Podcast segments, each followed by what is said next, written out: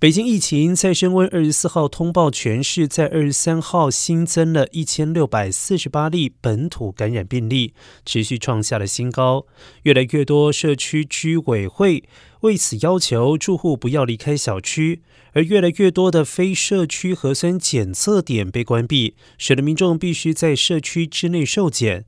至于被戏称为“续命字”关键的核酸检测，为配合优化的防疫二十条及避免人群排队引发感染，北京市内原本密布的街边核酸检测站被陆续关闭。二十四号起，更明显关闭一大批被社区内临时新设的检测站取代。但是不少的民众抱怨，社区内的检测站开放时间不合理，甚至只在下午的一点到三点开放，根本与民众的作息脱节。